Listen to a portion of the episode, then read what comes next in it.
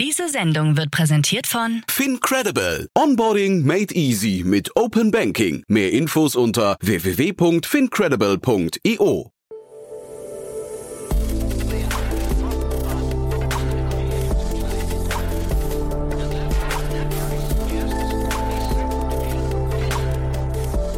Startup Insider Daily.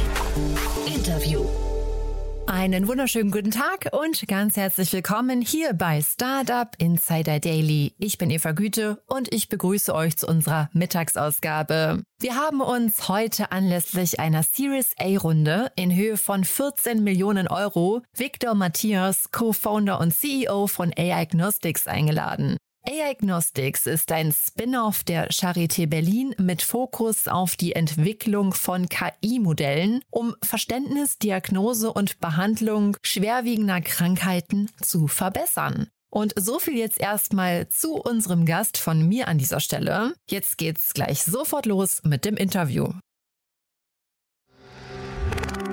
Werbung.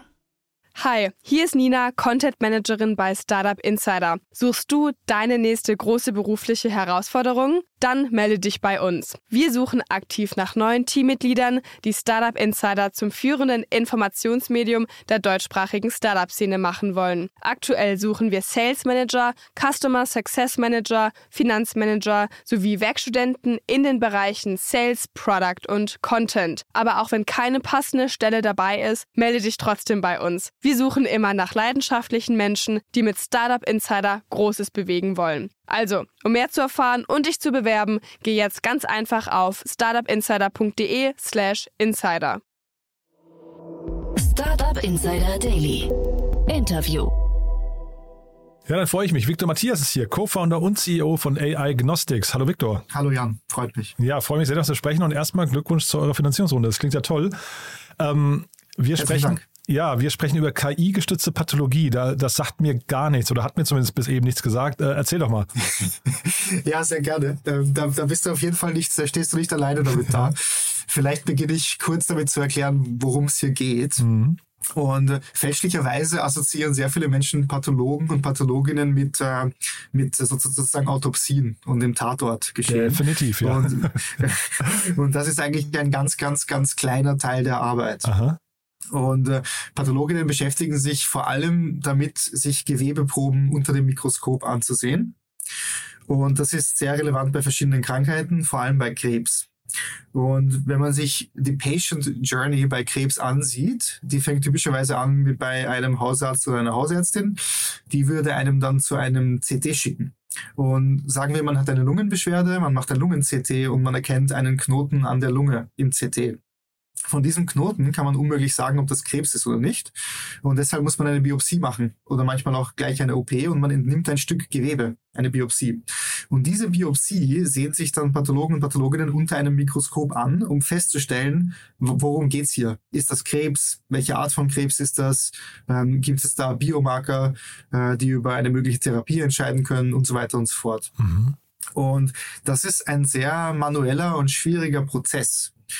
Ähm, stellt man sich zum Beispiel eine, also mit so einer Biopsie können 10 bis 40 äh, Gewebeproben entstehen. Die werden auf so Glasplättchen aufgetragen und unter dem Mikroskop angesehen.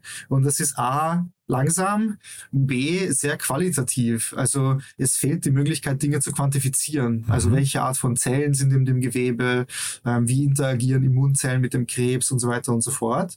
Und äh, hier versuchen wir reinzukommen und, und mit KI diesen Prozess zu verbessern. Und ich hoffe, du konntest soweit folgen, weil ich muss doch ein bisschen weiter ausholen.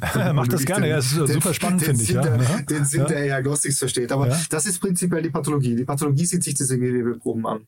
Mhm. Und heute ist das sehr qualitativ. Und dadurch fehlt es uns an Möglichkeiten, ähm, sehr richtig effektive Therapien zu entwickeln und Patienten gut zu stratifizieren. Und ein Beispiel, das ich, das ich immer ganz gerne nenne, ist die Immuno-Oncology. Also die, die, die Immunotherapie bei Krebs. Und hier geht es zum Beispiel darum, äh, also Krebs ist ja eine Mutation und normalerweise würde der Körper diese Mutationen abtöten. Äh, Der Krebs ist aber schlau und wehrt sich dagegen. Und es gibt verschiedene Therapieansätze, die versuchen zum Beispiel das Immunsystem zu aktivieren, damit es den Krebs besiegt. Und das klingt natürlich toll, ist es auch, aber das Problem ist, dass nur circa 10 bis 12 Prozent der Menschen überhaupt auf diese Therapie reagieren. Und keiner weiß so richtig warum. Mhm. Und aus unserer Sicht ist diese Antwort, ist diese Antwort versteckt in diesen Gewebeproben. Also zum Beispiel, welche Art von Immunzellen mit dem Krebs interagieren Mhm. und welche Art von Krebs das genau ist und so weiter und so fort. All diese Informationen werden heute nicht dazu verwendet, diese Therapien zu entwickeln und auch nicht dazu verwendet, zu bestimmen, wer diese Therapie erhalten soll. Und das ist aus unserer Sicht ein Riesenproblem. Und ähm, hier werden sehr viele Ressourcen verschwendet. Es sind schwierige Nebenwirkungen, die ins Spiel kommen. Ähm, wir verschwenden Zeit, die für andere Therapien genutzt werden könnte. Und wir entwickeln auch keine gezielten Therapien. Und all diese Probleme versuchen wir mit KI anzugehen. Mhm. Ja, nee, ich, ich überlege, ich versuche mir gerade die Datenmengen vorzustellen, die ihr jetzt sammeln müsst, damit ihr, also KI braucht ja als Grundlage, äh, als Entscheidungsgrundlage und zum Lernen erstmal Daten, ne? Genau, ja. Und hier hilft es uns sehr, dass wir eine Ausgründung der Charité sind. Mhm. Und ähm, die Charité ist ein Anteilseigner an der Diagnostics und dadurch haben wir eine langfristige Kooperation und wir können auf anonymisierten Daten der Charité unsere Algorithmen trainieren.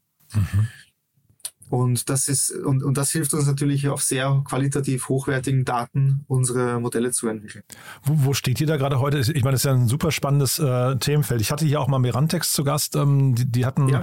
mir einen, also die kennst du sicherlich hier aus Berlin, ne? ähm, Ja. AI-Studio und die haben äh, im Bereich Mammographie haben die also auch zumindest ein, ein Startup, ich weiß jetzt nicht, wie das Startup heißt, aber ähm, das, Vara, glaube ich, müsste das Ah sein. ja, könnte sein, ja. Und auf jeden Fall, äh, das klingt ein bisschen verwandt, ist wahrscheinlich nicht genau das gleiche, ne? Ja, ähm, ist es auf jeden Fall verwandt. Und ich persönlich unterscheide das Feld immer gerne in zwei Kategorien. Also ähm, was Vara und andere Startups machen, ist, sie gehen direkt in die Diagnostik und versuchen den Workflow schneller und präziser zu machen. Und äh, das ist sehr wichtig, weil wir haben auch, auch in der Medizin einen Fachkräftemangel. Also wir müssen dringend den Durchsatz erhöhen und auch die Qualität hochhalten. Und wir setzen das früher an. Also wir setzen in der Forschung an. Wir arbeiten mit großen Pharmafirmen und helfen den Pharmafirmen, ihre klinischen Studiendaten besser zu verstehen, um die nächste Generation an Therapien zu entwickeln und die nächste Generation an Diagnostika, um die Patienten an diesen Therapien zuzuordnen. Das heißt, wir setzen früher in diesem Prozess an, um wirklich die Therapie langfristig zu verbessern und die Therapiemöglichkeiten langfristig zu verbessern. Mhm. Und wie serienreif oder wie einsatzfähig seid ihr jetzt schon? Ähm, Du sagst gerade, ihr seid eine Ausgründung der Charité. Vielleicht kannst du mal kurz erzählen, wann ist das passiert mit der Ausgründung und wo steht ihr heute? Ja, kann ich gerne erzählen. Also ähm, das, das Projekt E-Agnostics läuft schon ziemlich lange. Also es geht eigentlich zurück auf die Forschung von Professor Klauschen an der Charité und Professor Müller an der TU Berlin. Und diese beiden haben eigentlich schon in 2010, 11 begonnen, Forschung in diesem Gebiet zu machen.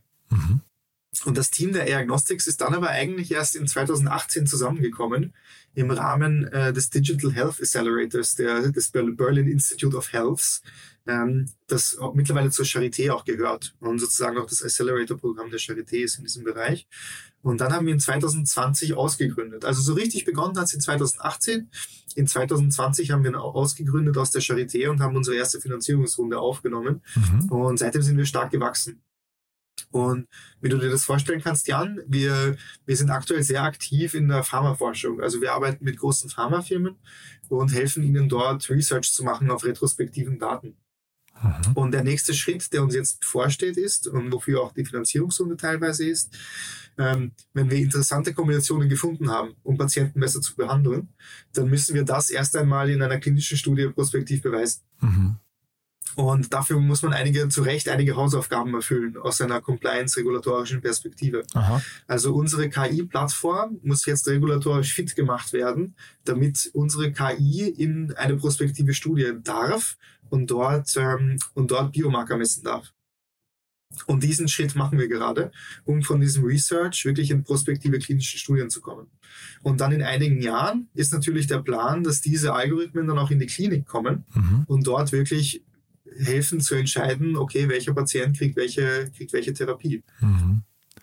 Jetzt habt ihr gerade eine Finanzierungsrunde abgeschlossen, über die sprechen wir gleich nochmal im Detail, aber das heißt ja erstmal, ähm, da ist auf jeden Fall ein Markt, in dem man Geld verdienen kann. Wie verdient ihr eigentlich Geld? Genau. Ähm, also wir verdienen aktuell unser Geld mit Pharmaforschung. Also wir arbeiten für große Pharmafirmen, ähm, die sehr daran interessiert sind, ihre Daten besser zu verstehen, um bessere Therapeutika zu entwickeln und auch bessere Diagnostika. Aha. Aber was dieses Feld langfristig brauchen wird, ist, äh, wie, wie viele Digital Health Felder, ist ein Reimbursement.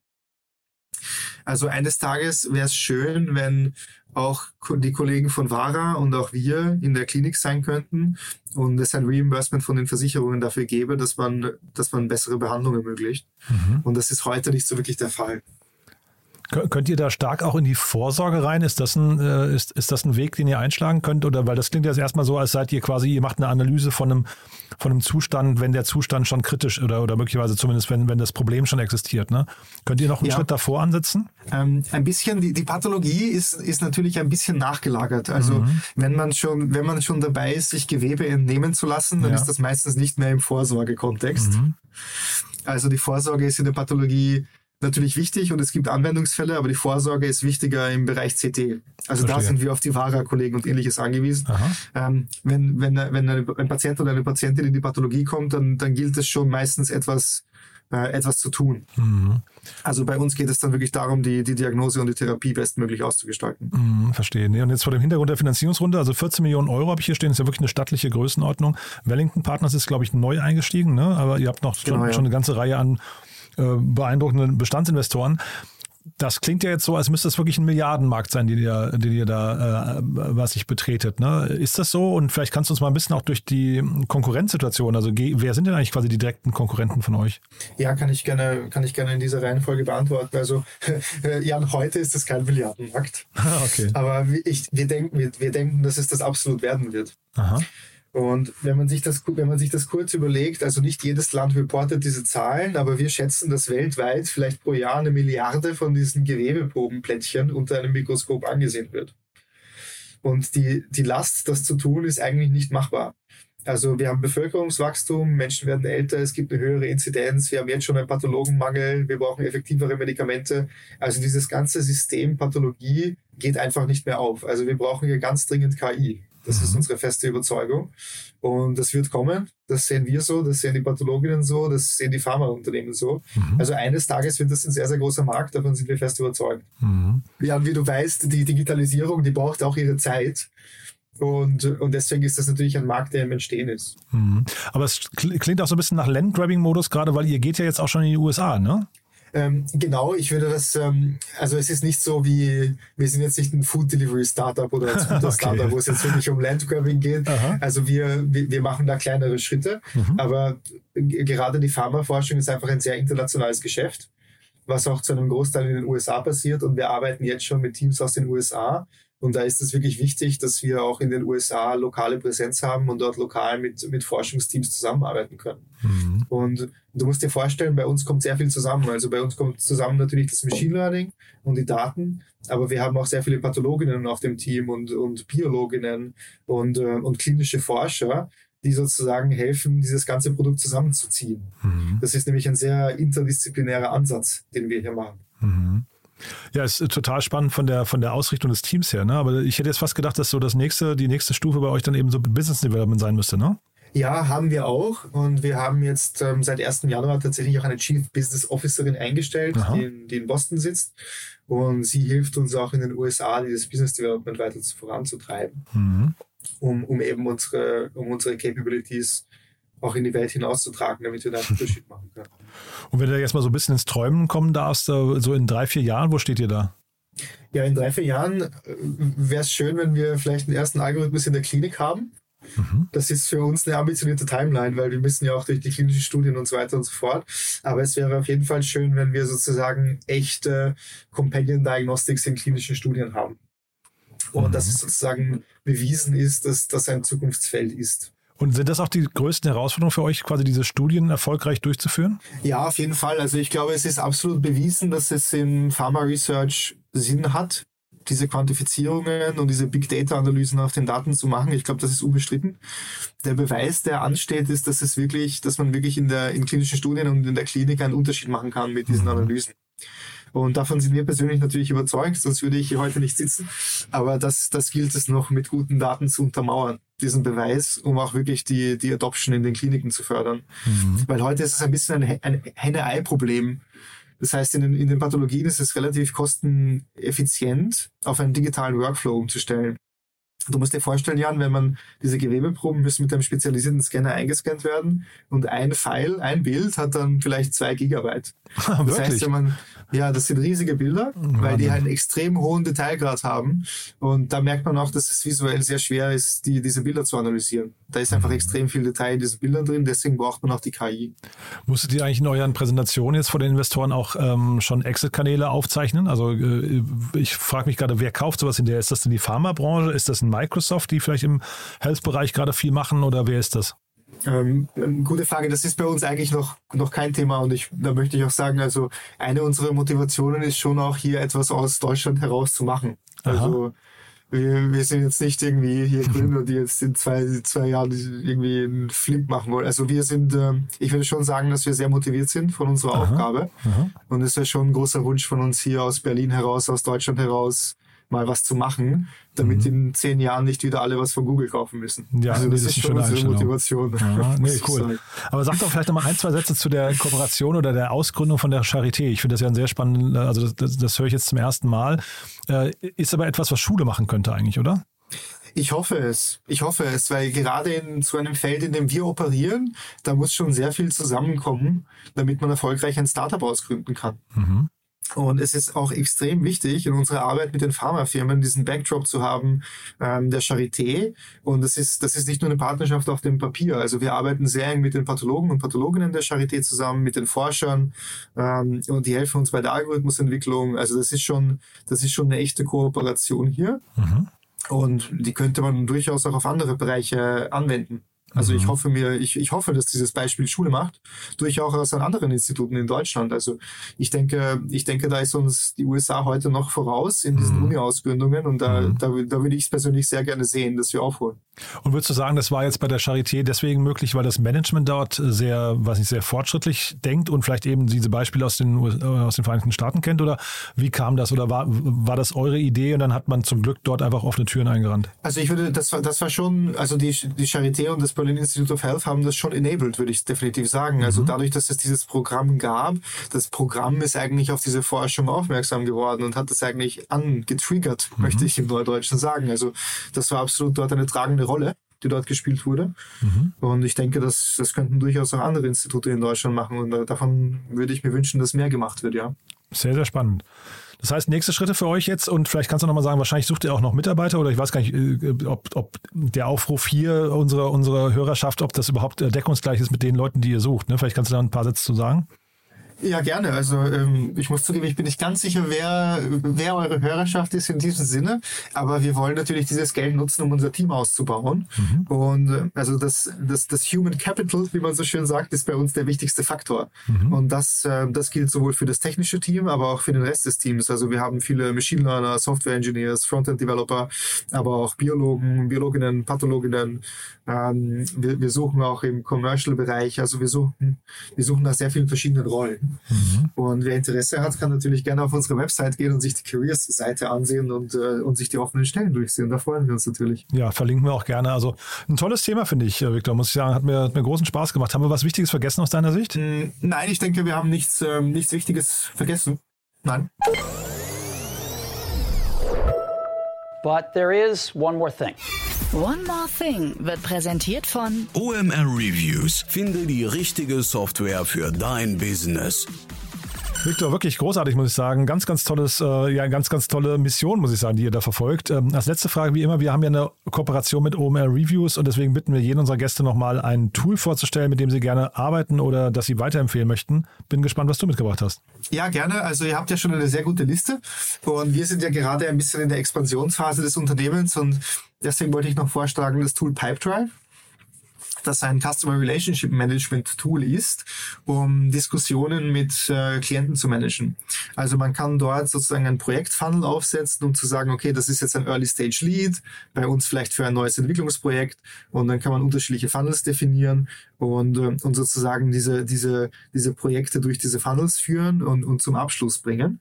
Und das ist für uns sehr hilfreich, weil wir jetzt anfangen, dass mehrere Personen im Business Development arbeiten. Wir haben viele Projekte und dort brauchen wir einfach so ein Tool, um unsere Kontakte, um, um, Kontakte zu halten, um zu sehen, wer mit wem spricht, um zu sehen, welche Projekte in der Pipeline sind. Und, äh, und, und da ist Pipedrive ein gutes Tool, weil es auch äh, GDPR-compliant ist, was bei äh, einem Healthcare-Business wie unserem sehr wichtig ist. One More Thing wurde präsentiert von OMR Reviews. Bewerte auch du deine Lieblingssoftware und erhalte einen 20 Euro Amazon-Gutschein unter moin.omr.com/insider. Victor, ganz, ganz großartig, muss ich sagen. Wie gesagt, eine tolle Mission. Ich drücke die Daumen. Sag gern Bescheid, wenn es neue Updates gibt bei euch und dann machen wir nochmal ein Follow-up, ja? Ja, herzlichen Dank für die Einladung.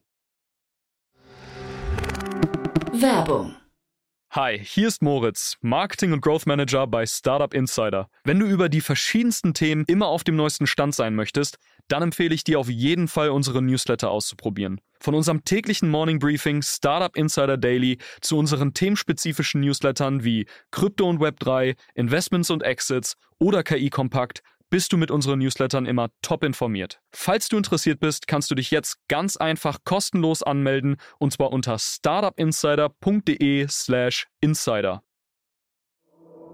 Startup Insider Daily, der tägliche Nachrichtenpodcast der deutschen Startup-Szene. Das war Victor Matthias, Co-Founder und CEO von AI Gnostics im Gespräch mit Jan Thomas. Anlass des Gesprächs war eine Series A-Runde in Höhe von 14 Millionen Euro. Das war's fürs Erste mit Startup Insider Daily am Mittag. Vielleicht schaltet ihr später am Nachmittag ein. Dort hat Viktoria Hoffmann Jan-Christoph Munk-Rieder, Project Lead der Gründungsfabrik an der EBS Universität, anlässlich der Rubrik From Uni to Unicorn zu sich eingeladen. Wird also auch wieder sehr spannend. Schaltet unbedingt ein. Wenn nicht, dann wünsche ich euch jetzt noch einen wundervollen Tag. Mein Name ist Eva Güte und ich sage Tschüss und auf Wiedersehen. Diese Sendung wurde präsentiert von Fincredible. Onboarding made easy mit Open Banking. Mehr Infos unter www.fincredible.io.